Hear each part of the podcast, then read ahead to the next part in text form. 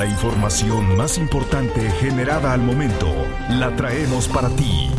Radioincro.com Es miércoles 24 de mayo de 2023 y para ti traigo toda la información. Comenzamos.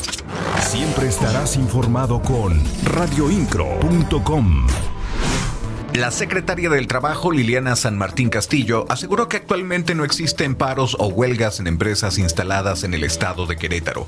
Esto luego de que un líder sindical señaló que tres empresas se encontraban en huelga y 15 en paro por el no pago de utilidades a sus trabajadores. Lamentó la declaración que dicho líder sindical hizo, a la cual calificó como de información imprecisa y una especulación desafortunada. Las noticias de Querétaro están en radioincro.com.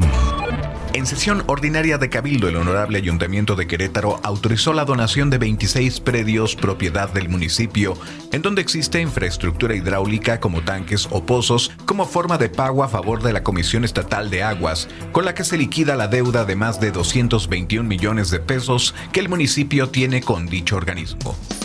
Radioincro.com, el medio en que puedes confiar.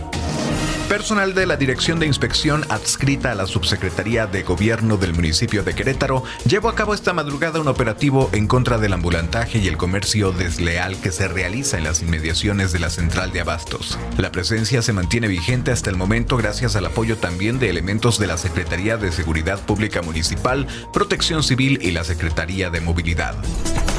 Radioincro.com Del 25 al 28 de mayo y por primera ocasión se llevará a cabo un torneo nacional de pádel en el municipio de Querétaro, informó el secretario de Desarrollo Humano y Social de la capital, Arturo Torres Gutiérrez. Resaltó que será con la finalidad de fomentar la cultura del deporte y otorgar a las y los jóvenes de la capital nuevas alternativas para un desarrollo personal sano y seguro. Las noticias de Querétaro están en radioincro.com.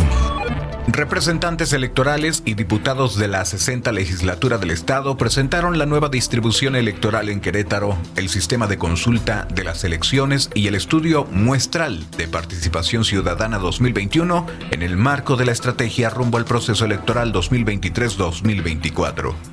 La titular de la mesa directiva de la legislatura, Graciela Juárez Montes, reconoció la labor de las instituciones tras subrayar que la información estadística electoral es una herramienta fundamental para actualizar el marco legal y fortalecer la democracia. Actualidad informativa.